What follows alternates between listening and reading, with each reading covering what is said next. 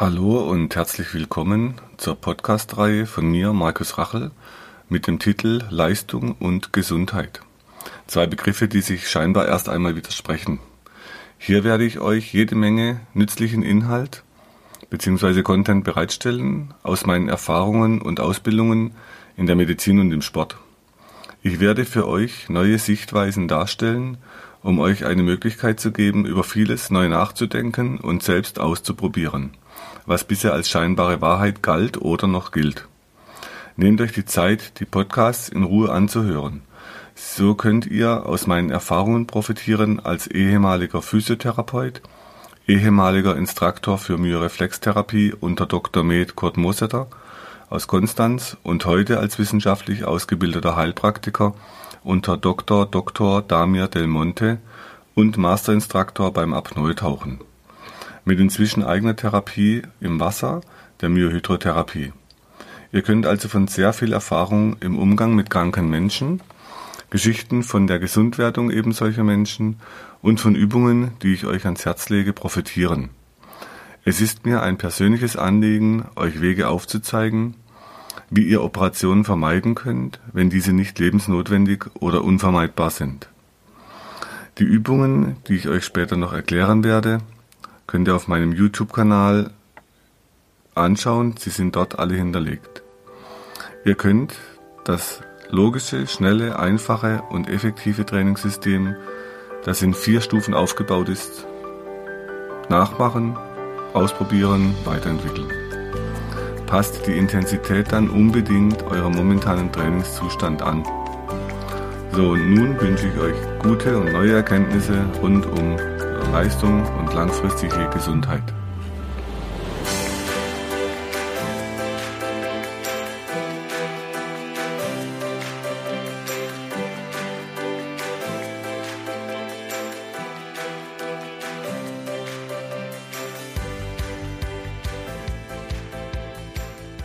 In der Episode heute möchte ich euch das Übungssystem Dehnkraft to go das ich dieses Jahr geschützt bekommen habe vom Europäischen Marken- und Patentamt, näher bringen und vorstellen in diesem Podcast, was es als Übungsvideos auf der Webseite schon länger gibt. Dieses Thema für den Podcast liegt mir sehr am Herzen und jetzt im Moment in der Krise sehe ich gerade eine gute Chance, vielleicht diese Idee schneller in die Öffentlichkeit zu tragen und mit eurer Hilfe weiter zu verbreiten. Wenn man einer meiner Lieblingssätze in der Krise liegt eben immer auch eine Chance, ist jetzt im Moment für viele eine Chance, über Dinge neu nachzudenken, zu sich zu kommen, Dinge zu spüren, was ich heute Mittag mit meinen Jungs beim Mittagessen, die sind jetzt 20, 18 und 14, da waren zwei davon heute da, äh, besprochen habe. Ich hatte sie gefragt, ob sie heute schon spazieren waren in der Sonne. Dann haben sie natürlich gelacht, weil es für Jungs in diesem Alter noch nicht so das Übliche ist, mittags mal schön in der Sonne spazieren zu gehen. Und dieses Gefühl, wenn die Sonne so warm auf der Haut brennt, die frische Luft und vor allem im Moment hat man jetzt schon das Gefühl, dass die Luft klarer wird.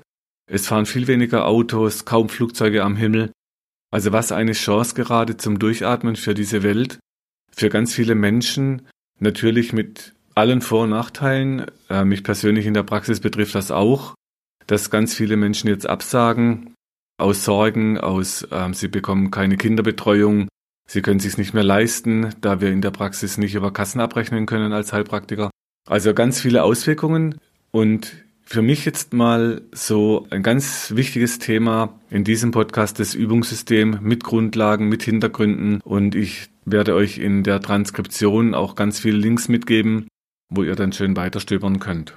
Wir werden verschiedene Themen jetzt anreißen und das erste ist die Übungen für die Rücken, Hüften, Schultern. Welche Motivationen bewegen Menschen oder wurden mir in Seminaren berichtet, was Menschen bewegt, damit sie sich überhaupt motivieren, Übungen durchzuführen oder auch immer wieder und lange Jahre immer wieder was zu tun? Es strengt an, es macht manchmal Muskelkater, es gibt Schmerzen danach. Manchmal wird man nass draußen, beim Training gibt es eine auf die Knochen, es brechen Knochen, man stürzt, was auch immer. Also es hat ja ganz viele Begleiterscheinungen, wenn man trainiert was bewegt dich als Einzelnen, um überhaupt Übungen durchzuführen? Und was so aus meiner Sicht ein ganz wichtiger Aspekt ist, heißt immer die Gesundheit. Also Leiden vermeiden. und aus meiner Sicht ganz wichtig die langfristige Gesundheit, also nicht für einen kurzfristigen Effekt an den langfristigen Schaden ähm, herauftrainieren. Die Gesundheit steht immer an erster Stelle angeblich. Wenn ich Patienten zuhöre, dann hört sich das manchmal ganz anders an. Das heißt, so wie Menschen sich verhalten und was ich oft erzählt bekomme, ist genau das, was der Gesundheit schadet und nicht das, was der Gesundheit nützt, langfristig. Der Gesundheit nützen würde zum Beispiel wenig essen. Da würde ich in der Krise im Moment eine Riesenchance sehen, dass viele Menschen die Chance hätten, mal weniger zu essen wenn ich die Supermarktregale sehe, beschleicht mich ein ganz anderes Gefühl, wie wenn viele das Gefühl hätten, sie verhungern jetzt. Leute, es ist kein Krieg und es bricht jetzt auch kein Krieg aus. Es gibt Nachschub in Deutschland, also wir verhungern nicht. Und wenn man sich anschaut, wie lange Menschen durchhalten in Krisensituationen oder in Hungerstreiks wie in Mahatma Gandhi, da kann man 60, 70, 80 Tage überleben ohne Nahrung. Wichtig ist halt, dass man trinkt. Also Essen ist sicher das Unwichtigste. Allerdings, natürlich, auch ich esse gerne. Es macht Spaß und es schmeckt oft gut.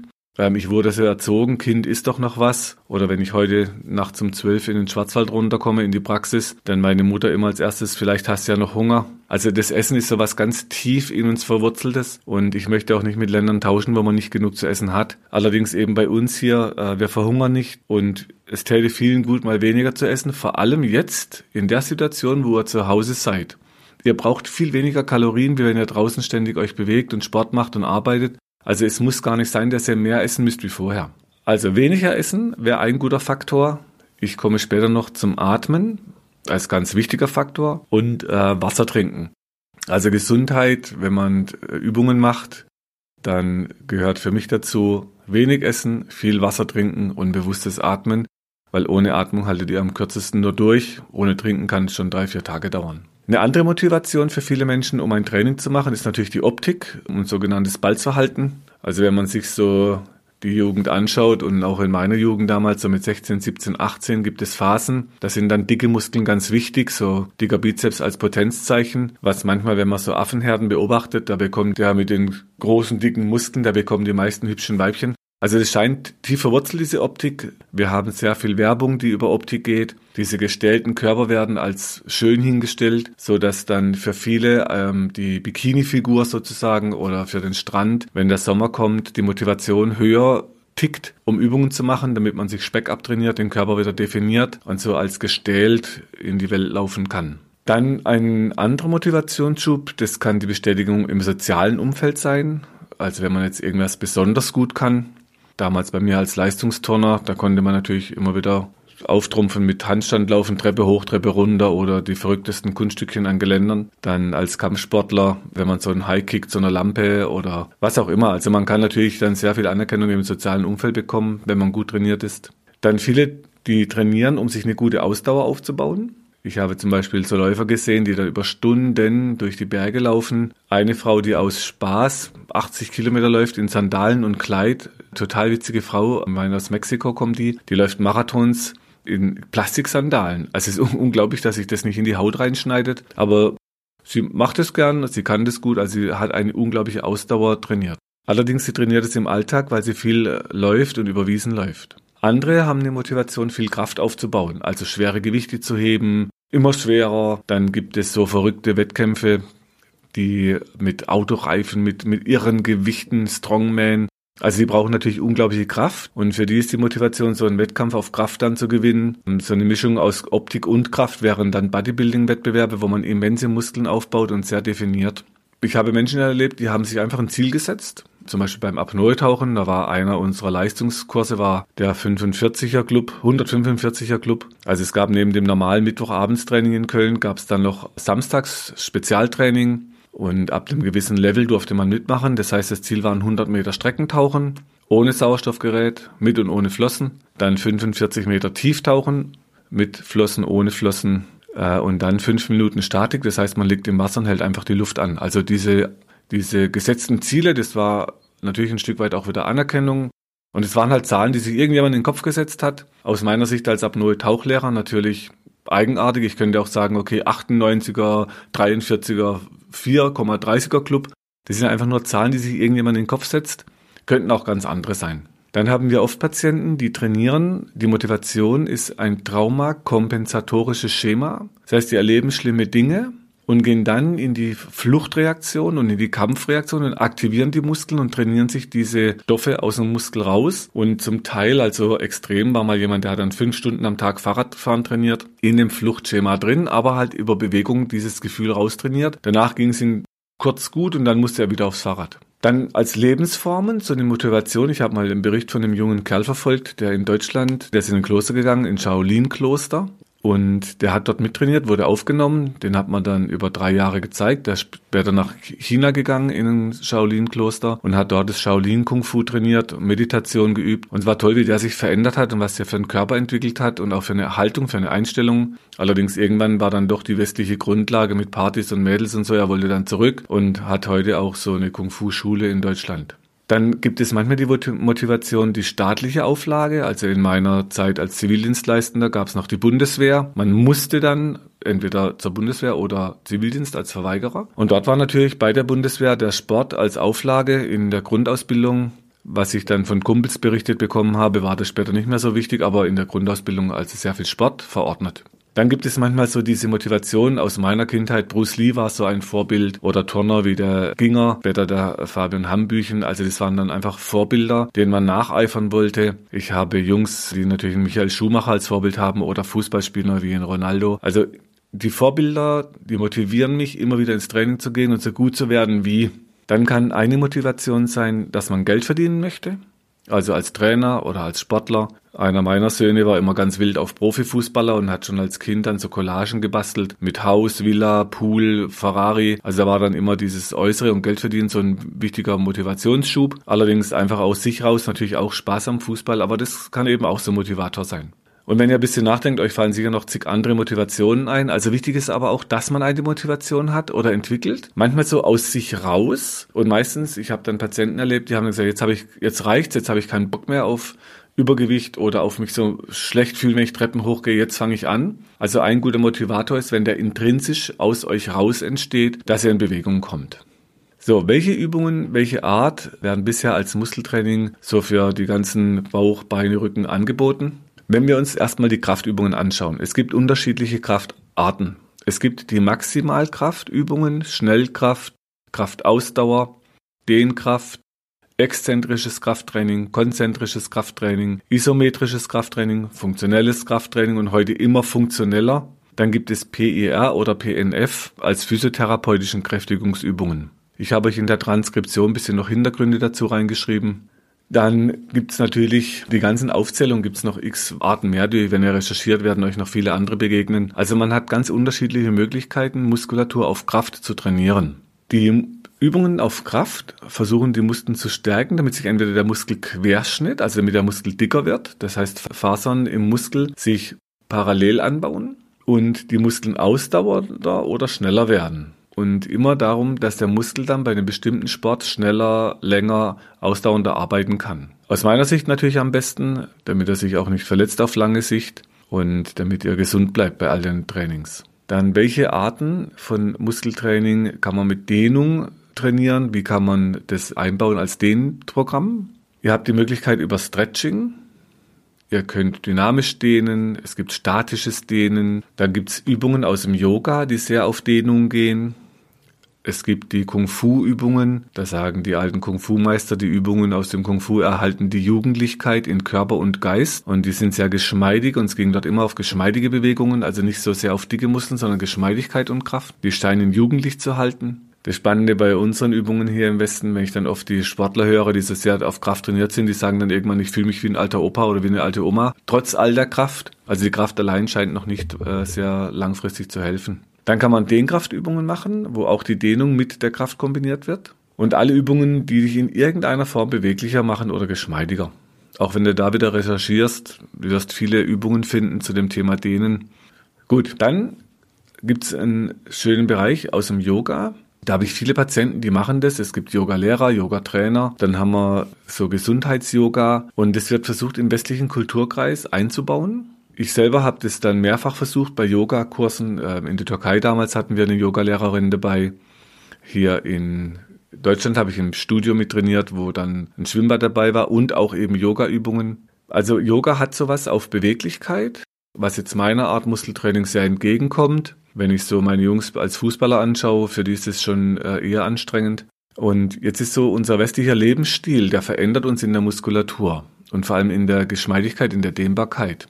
Wenn ich habe Kinder erlebt in Schulen, da habe ich unterrichtet in Köln fünf Jahre ein Gesundheitstraining, Gesundheitsunterricht gemacht. Da beginnen schon Dinge in den Kindern Gestalt anzunehmen durch vieles Sitzen, dann die Trainings, die wir machen, wie Trainings aufgebaut sind, wie unterschiedliche Sportarten trainieren, sodass schon in frühen Jahren bei uns anfängt, die Muskulatur kürzer zu werden und nicht mehr so geschmeidig zu sein, wie die kleinen Kinder am Anfang sind. So, was bräuchten wir jetzt? Das heißt, wenn ich jetzt Patienten habe mit 40 oder 50, die wirken schon so oft wie so Yoga geschädigt. Das heißt, sie haben Schmerzen nach dem Yoga. Ich hatte Yoga-Lehrer, die konnten den Kopf nicht richtig drehen, so dass anscheinend das Yoga nicht mal ausreicht für unsere westlichen verkürzten Muskeln, um die wieder richtig in die Länge zu kriegen. Und so fing dann an, dass wir uns auch viel mit Yoga-Lehrern auseinandergesetzt haben und die bauen inzwischen oft diese Dehnkraftübungen oder diese Idee mit der Dehnkraft auch im Yoga ein, im Yogakurs und fangen an, das zu mischen. Und die eine Übung zum Beispiel, die jetzt für mich sehr einleuchtend klingt, es gibt den Löwen im Yoga. Wenn ihr den Löwen trainiert, da seid ihr auf den Knien, habt die Hände vor euch am Boden, die Finger sind überstreckt, und zwar die Handfläche liegt am Boden und die Finger zeigen zu euch. Dann ist der Mund weit offen Ihr streckt die Zunge raus und schaut nach oben. Das ist der klassische Löwe. Was wir im Westen aber brauchen, diese ganzen Menschen, die so unter Hochspannung stehen, wo man das Gefühl hat, da reicht im Moment aktuell die ganzen Videos über Klopapier. Manchmal reicht schon, dass man sich über Klopapier in die Wolle bekommt. Das heißt, die Menschen stehen so unter Spannung, weil das Gefühl, jetzt komme ich zu kurz, jetzt bekomme ich das nicht mehr, da geht es um meine Existenz, dieses Kampfgefühl. Das spielt sich zuerst in der Kiefermuskulatur ab. Schaut mal Menschen ins Gesicht, wenn die unter Stress stehen, wie die auf dem Kiefer beißen. Da könnt ihr die Wangen sehen, wie die am Arbeiten sind. Also dort spielt sich Stress zuerst ab, bevor er bewusst wird.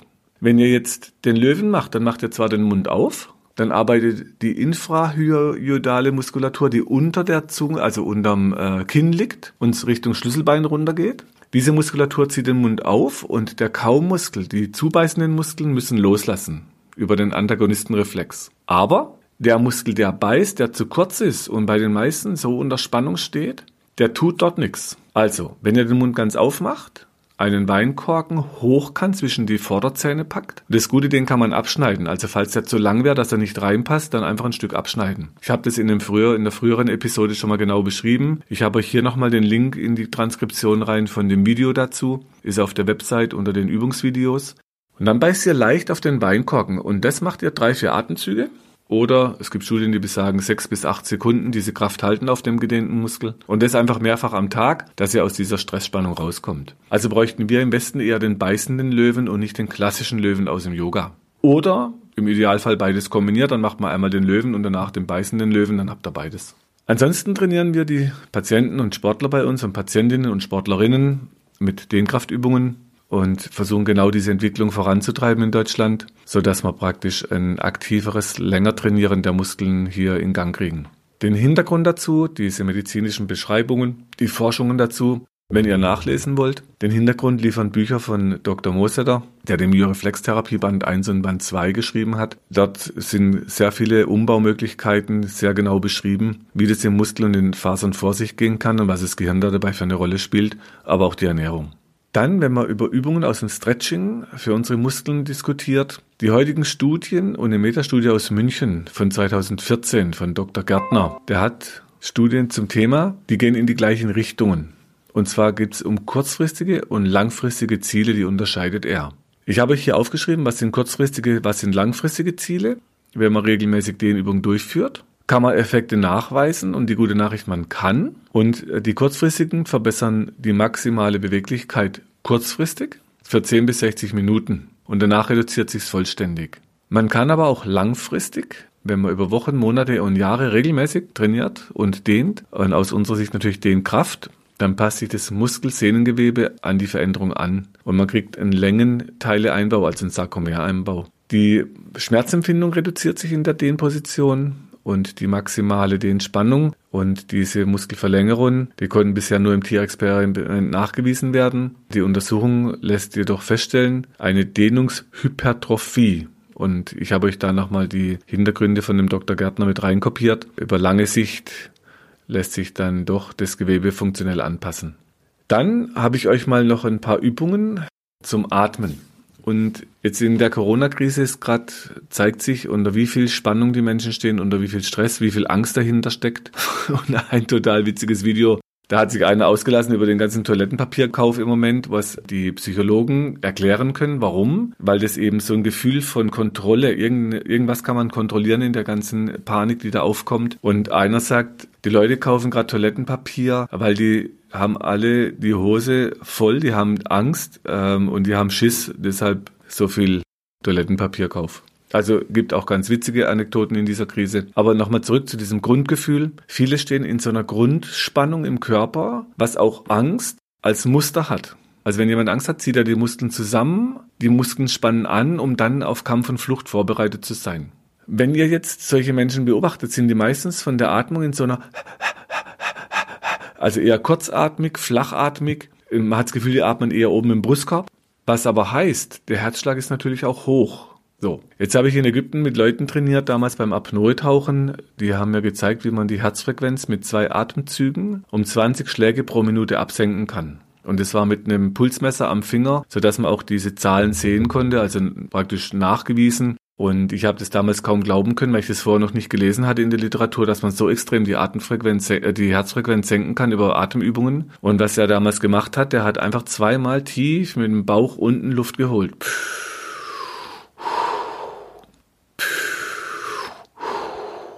Und dadurch ging dann die Herzfrequenz so rapide nach unten. Ihr könnt es üben, ich habe euch ein bisschen beschrieben, wie man das anfangen kann. Man legt die Hände auf den, auf den Bauch unten, macht dann beim Luftholen langsam, versucht man die Hand wegzuschieben beim Einatmen. Aber nicht schummeln, also nicht einfach im Bauch, Bauch rausdrücken mit dem Bauchmuskel, sondern beim Einatmen langsam die Hand wegschieben.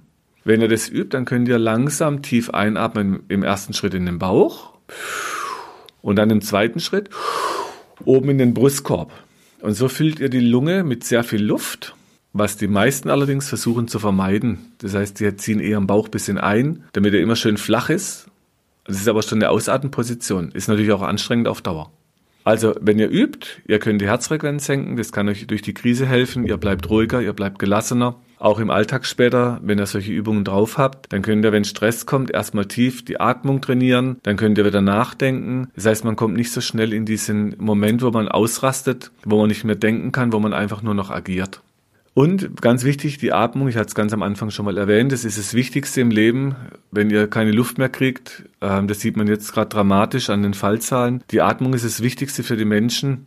Es würden nicht so viele Menschen sterben, wenn es plötzlich kein Essen gäbe. Das würde viel länger dauern. Also diese Atmung ist so eine wichtige Grundlage. Deshalb liegt mir sehr am Herzen, dass ihr die Übungen macht. Versucht die Atmung zu trainieren. Es gibt Pranayama-Yoga, wo man sehr viel mit Atmung macht. Es gibt Apnoe-Tauchen. Es gibt Atemtherapeuten heute. Es gibt Zielgreiatmung, also ganz viel, was euch helfen kann, diese Atmung zu trainieren, damit euer Herzschlag sinkt, was euch zu einem längeren Leben verhelfen kann, weil das Herz deutlich entlastet wird. Und euer ganzes Leben spielt sich zwischen zwei Atemzügen ab. Und zwar zwischen dem ersten Atemzug beim Einatmen, beim ersten Klaps auf dem Po und dann der letzte Atemzug, wenn man stirbt, wenn man den letzten Ausatmer macht. Und zwischen diesem ersten Einatmen und letzten Ausatmen spielt sich unser ganzes Leben ab. Gut. Beim Atmen, ich wünsche euch allen, dass ihr gesund bleibt, dass ihr gut durch diese Corona-Krise durchkommt, gesundheitlich wie wirtschaftlich, mit euren Familien. Okay. Dann gibt es noch die Übungen aus, als funktionelles Training. Was wir als Physiotherapeuten versucht hatten, wir haben immer versucht, Übungen funktioneller zu gestalten, schonender zu gestalten, mit Bändern, ohne, mit Bällen, mit Reifen, im Wasser, ohne Wasser. Also es ging immer um noch besser, noch schneller, noch funktioneller. Und ich hatte irgendwann so ein Gefühl, hörten das denn niemals auf, immer noch mehr, noch was Neues und nochmal neu. Und was natürlich auch bedeutet hat, als ich hinterfragt habe, aber wenn es doch immer wieder neu und neu und neu, dann kann ja auch sein, dass es gar nicht richtig ist. Oder immer nur für einen kurzen Zeitraum richtig, nämlich so lange, bis ein neuer Blickwinkel kam. Das war für mich persönlich ein bisschen frustrierend, weil ich gemerkt habe, okay, da gibt es, es gibt keine Wahrheit. Es gab einfach unterschiedliche Sichtweisen von unterschiedlichen Lehrmeistern und so musste ich halt für mich dann einen Weg finden, damit umzugehen. Und vor allem mit diesem Gefühl hört es dir niemals auf, wo ich dann so, was mich so begeistert hat und wo das für mich so geistreich wurde, als ich gemerkt habe, dass Übungen, wenn man die mit Dehnkraft als Grundlage trainiert, dass man genau das verbindet, was wir früher immer getrennt hatten. Was das ganze Üben einfacher gemacht hat, was die Grundlage war dann für die ganz verschiedenen Sportarten. Und so war das dann plötzlich auch für mich sinnig zu sagen, okay, ich schaffe mir die Grundlage über den Kraftübungen. Dann habe ich immer sehr viel Beweglichkeit bei guter Kraft. Und den Rest an Kraft und ähm, Geschicklichkeit oder sportartspezifisch trainiere ich dann in den speziellen Sportarten. Wenn man die Übungen der Dehnkraft to go anschaut, ihr habt ganz viele Videos inzwischen. Das heißt, was wir uns jetzt über 30 Jahre erarbeiten mussten, mit sehr viel Büchern lesen, Kursen machen, Trainings, Erfahrungen sammeln, habe ich euch auf verschiedenen Videos zusammengestellt. Es werden immer weitere dazukommen. Einer meiner Jungs, der schneidet gerade fleißig. Das heißt, es kommen noch differenziertere Videos dazu. Und ich habe euch hier die Links mit reinkopiert in die Transkription. Da könnt ihr noch mal ein bisschen nachschauen. Wichtig ist mir, wenn ihr diese Übungen macht, achtet auf eure persönliche Trainingsstufe. Also nicht als Anfänger gleich die Profiübungen nachmachen und denken, jetzt muss ich auch in Spagat. Darum geht es nicht. Es geht darum, jetzt anzufangen, egal auf welchem Stand ihr seid. Und wichtig, du bist immer jung genug, um es zu beginnen. Also auch 60, 70-Jährige in meiner Praxis, die sagen, in meinem Alter muss ich sagen, stopp. Jetzt ist das richtige Alter, um anzufangen. Dass man mit 60, 70, 80 vielleicht nicht mehr in den Spagat kommt, ist ja keine Frage. Aber in die Richtung trainieren, das ist das, was mir am Herzen liegt, dass man anfängt, in die Richtung zu trainieren. Weil eben die Möglichkeiten sind dann immer, entweder das wird immer enger, ich werde immer unbeweglicher, je älter ich werde, oder ab jetzt werde ich immer beweglicher, je älter ich werde oder kräftiger. Möglich ist alles, die Frage, für was entscheidest du dich persönlich? Wenn ihr euch die Videos nochmal anschaut, als kleine Erinnerung, meine persönliche Diagnose als 20-Jähriger war, ich habe einen Morbus Scheuermann, das ist eine Wirbelsäulenveränderung, eine Wachstumskrankheit an der Wirbelsäule. Ich darf noch 5 Kilogramm hochheben laut Gutachtern, da ich damals solche Rückenprobleme hatte. Und ich darf noch sitzend, stehend, laufend im Wechsel arbeiten laut Gutachten. Ich habe euch das nochmal hier reinkopiert, die Episode 1, wo ich das nochmal genauer beschreibe im Hintergrund. Und dann könnt ihr mal sehen, wenn man sich diese Übungen anschaut, bei den Grundlagen, wenn ihr runterscrollt, gibt es ein Power Kit, was möglich ist mit Power-Dehnkraft wie, wo man sich hintrainieren kann, wo man den Körper hintrainieren kann, der, der, weil der kannte die Diagnosen nicht. Das waren die Diagnosen von Fachleuten, von Leuten, die damals aus ihrem Blickwinkel meinen Rücken angeguckt haben, aber eben nicht dieses Potenzial darin gesehen haben, wie andere Lehrmeister, die mich dann auf diesen Trainingsweg gebracht haben. So, die Corona-Krise, die Übungen für zu Hause. Die Chance im Moment aus meiner Sicht ist, dass in der Krise viele Menschen Jetzt aktuell heute die Bundeskanzlerin hat mit den Kabinettsmitgliedern beschlossen, länderübergreifend, dass wir jetzt gezwungen sind, zu Hause zu bleiben, nur noch zu zweit rauszugehen. Wir dürfen uns draußen noch bewegen, sehr eingeschränkt. Man darf noch arbeiten gehen, einkaufen. Aber es wird eben dazu führen, dass viel mehr Menschen sitzen, liegen, mehr Fernseh schauen, vor dem Computer sitzen, mehr am Tisch sitzen. Dieses Sitzen wird dazu führen, dass die Schmerzen im Rücken zunehmen. Es gibt Heute ist ein Spruch, der heißt, Sitzen ist das neue Rauchen. Also Sitzen ist genauso schädlich wie Rauchen für unseren Körper. Und jetzt war eben so mein Anliegen, wenn ihr euch nochmal anschaut, wie schnell diese Dehnkraft-to-go-Übungen gehen und wie einfach die gehen. Ihr braucht keine Geräte, ihr braucht keine Bänder, Bälle, sonst irgendwas. Ihr könnt irgendwas in der Wohnung nehmen, was euch gerade in die Finger oder Füße kommt und könnt damit die Muskeln in die Länge trainieren und auf Kraft. Und der Vorteil die Spannung, die dann absinkt, dieses Gefühl, wenn der Muskel loslässt oder wenn diese Spannung raustrainiert ist, das ist die Chance, wenn ihr dieses Gefühl spürt, dass vielleicht mehr Menschen jetzt anfangen umzusteigen auf ein Krafttraining, auf lange Muskeln. Mit dem Nachteil, habe ich schon in früheren Episoden erwähnt, dass die Muskeln halt optisch dünner werden was ja für viele so eine Trainingsmotivation ist. Also kann sein, er kommt da in ein Dilemma. Aber dadurch, dass die Muskeln äh, nicht kürzer, sondern länger werden und diese Muskelspannung sinkt, kommt ihr aus dieser Kampfspannung raus und aus dieser Fluchtspannung. Ihr könnt also dieses Gefühl aus dem Körper raus trainieren.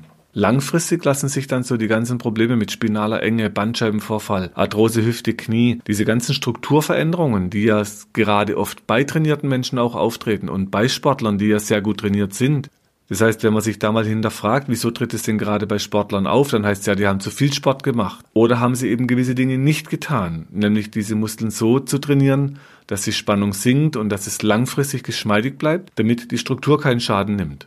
Also mein Plädoyer, lasst diese unsinnigen Übungen, die die Muskeln so hart und fest machen, die euch immer wieder im Körper vorgaukeln, dass ihr in Kampf- und Fluchtsituationen seid und versucht, dass ihr sinnvolle Übungen auf lange Sicht mit einer ähm, entspannten Muskulatur in Ruhe, die ihr anspannen könnt, wenn ihr sie braucht, also mit einer hohen Dynamik, mit wenig Verletzungspotenzial und eben wenig Belastung für die Struktur in die Tiefe, wenn ihr sie bewegt.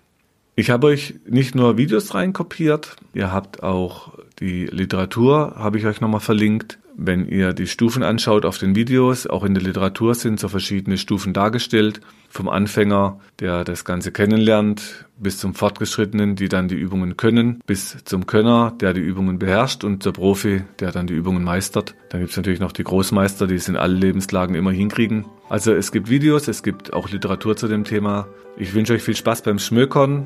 Wenn ihr Fragen habt, scheut euch nicht, mich anzuschreiben. Hinterlasst mir Nachrichten Gebt die Likes, teilt die Videos, helft den anderen auch was für sich zu tun, damit sie langfristig gesund bleiben und auch wir alle ganz gut durch die Krise kommen. Wie gesagt, in der Krise liegt die Chance.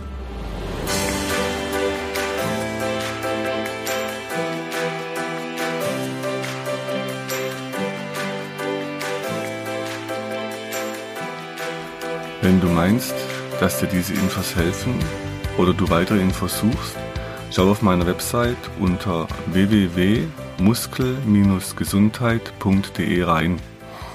Für Übungen schaut auf YouTube und hinterlasst mir, wenn ihr wollt, eine Bewertung. Falls ihr Fragen habt, schickt sie über die Webadresse äh, und die Mailadresse, die ihr dort findet. Bis zum nächsten Podcast. Herzlichst, euer Markus Rachel.